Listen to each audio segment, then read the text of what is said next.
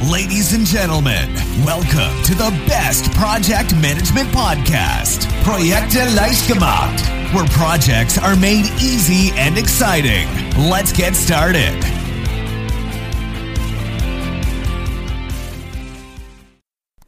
Hallo, hier ist Andrea vom Projekte leicht gemacht Podcast und ich freue mich riesig, dass du wieder zuhörst und es wird sich lohnen für dich, das kann ich schon mal versprechen, denn heute stelle ich dir eine Methode vor, die im Grunde genommen sehr simpel ist, aber jede Menge Übersicht in dein Projekt bringt. So, jetzt stellen wir uns mal so ein typisches Projekt vor. Ne? Da gibt es erstens viel zu tun, äh, es sind zweitens viele Beteiligte bei der Sache und drittens, es gibt relativ wenig Übersicht. Okay, vielleicht ist das dritte in deinem Projekt nicht der Fall, aber in vielen Projekten, die ich kenne, ist es so, äh, dass nicht immer ganz klar ist, wer wirklich woran arbeitet, wer wofür verantwortlich ist. So, jetzt kann man an den ersten beiden Punkten viel zu tun und viele Beteiligte nicht so viel ändern, aber am dritten, an der Übersicht, da können wir schon was tun.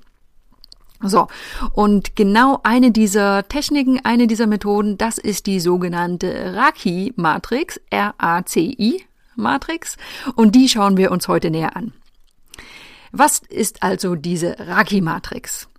Also man kann die auch nennen RAM, RAM, Responsibility Assignment Matrix. Äh, und kurz gesagt, handelt es sich dabei um eine Matrix, aus der hervorgeht, welche Beteiligten im Projekt wofür verantwortlich sind. So, es werden dabei drei Fragen beantwortet. Erstens, welche Aufgaben sind zu erledigen im Projekt? Zweitens, welche Rollen sind beteiligt? Und drittens, wer oder welche Rolle ist jetzt genau für welche Aufgabe verantwortlich?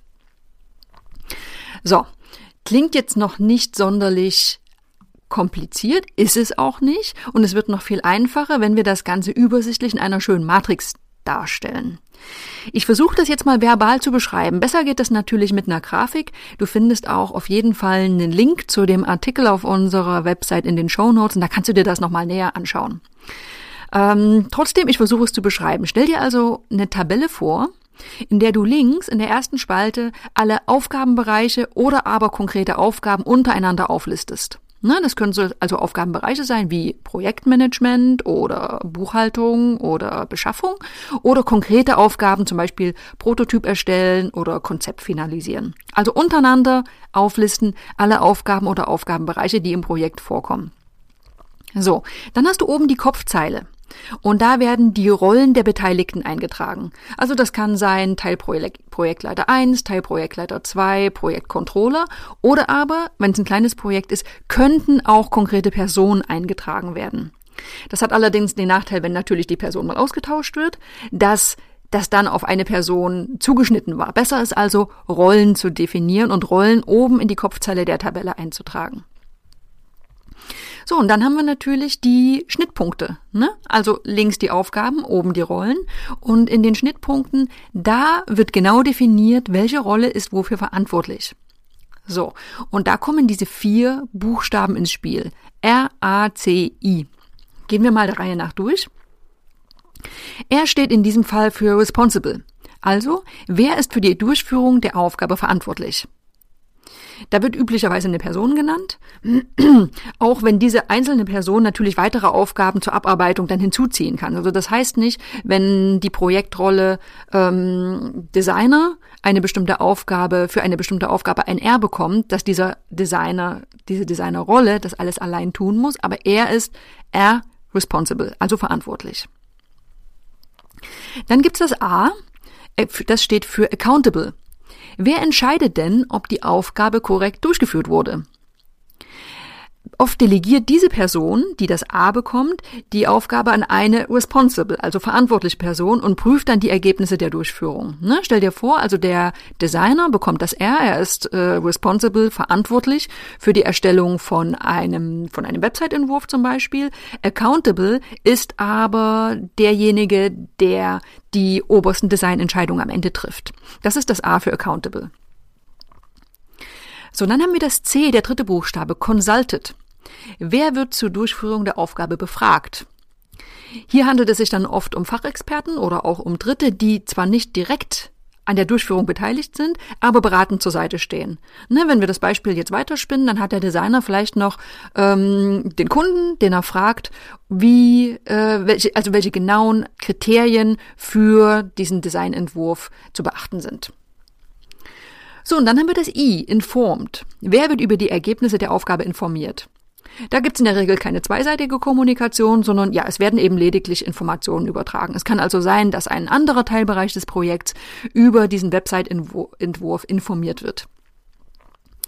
Ich fasse nochmal zusammen. R, responsible, also welche Rolle ist für die Durchführung der Aufgabe verantwortlich? Dann das A, accountable. Wer entscheidet, ob die Aufgabe korrekt durchgeführt wurde? Das ist oft derjenige, der eben über dem steht, der responsible ist.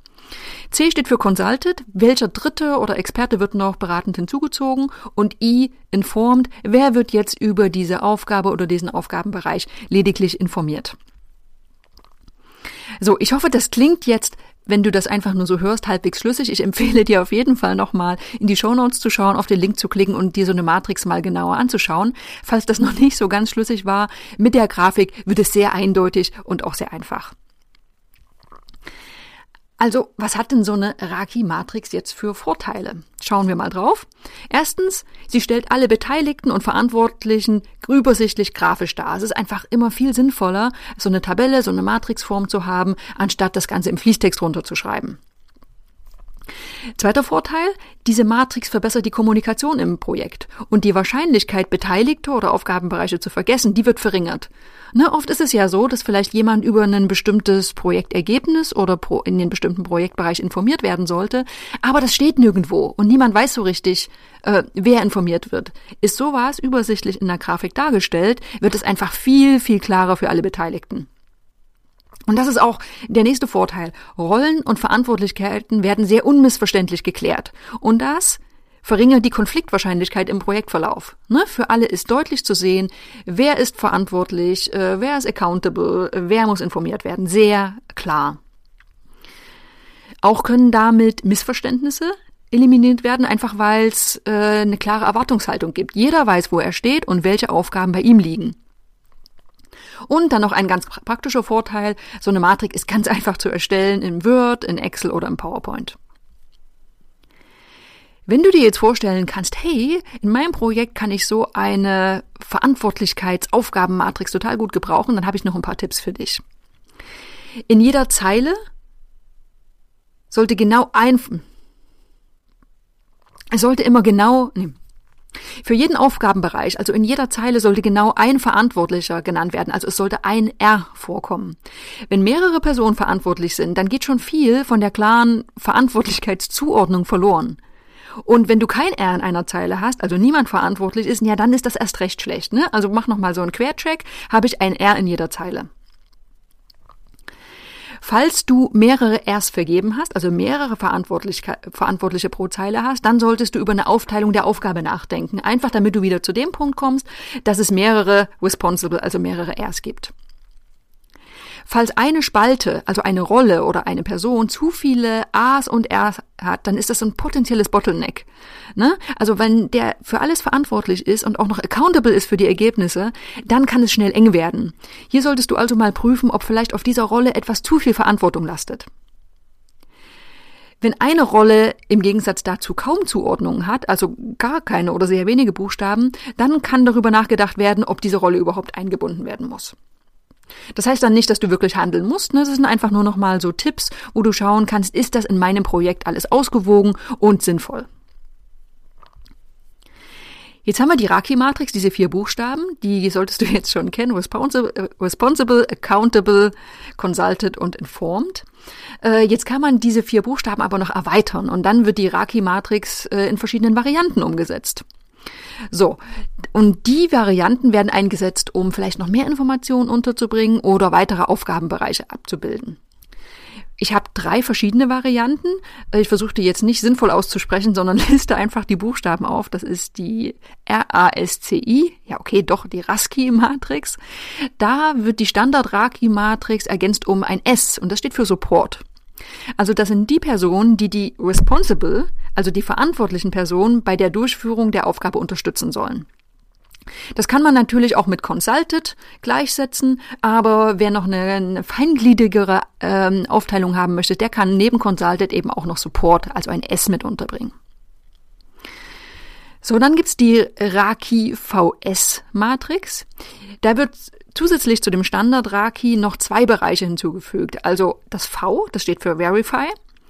Und diese V-Rolle, die soll überprüfen, ob die definierten Produkteigenschaften wie gewünscht umgesetzt wurden. Und dann gibt's das S, das steht für Signatory. Das bedeutet, dass eine Person das Verify-Ergebnis auch absegnet. Im Vergleich zum Standard Raki werden also noch zwei weitere Prüfschritte eingebaut mit Verify und mit Signatory. Kann für viele Projekte sinnvoll sein. Und dann gibt's äh, Kairo, wie die äh, Hauptstadt von Ägypten, nur mit C.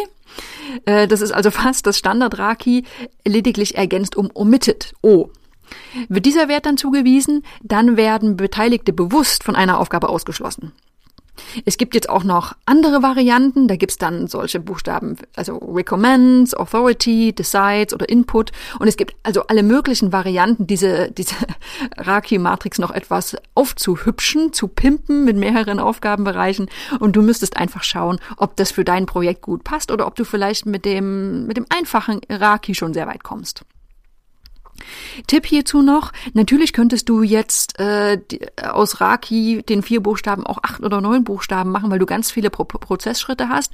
Das kann für viele Projekte sinnvoll sein, aber äh, auch hier ist es wie so oft, in der Einfachheit liegt oft auch das, das Smarte, nämlich dieser klare und eindeutige Überblick. Also schau, dass es nicht zu kompliziert wird.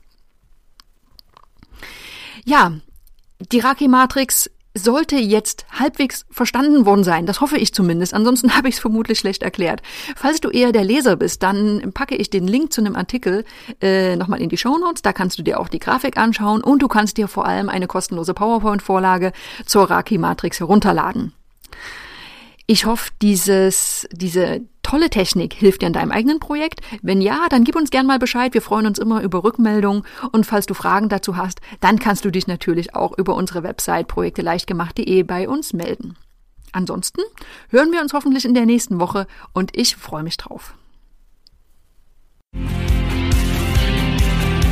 This podcast is presented by ITTP, Virtual Education for Professionals. Learn all about project management, online, flexible, and of course, 100% auf Deutsch.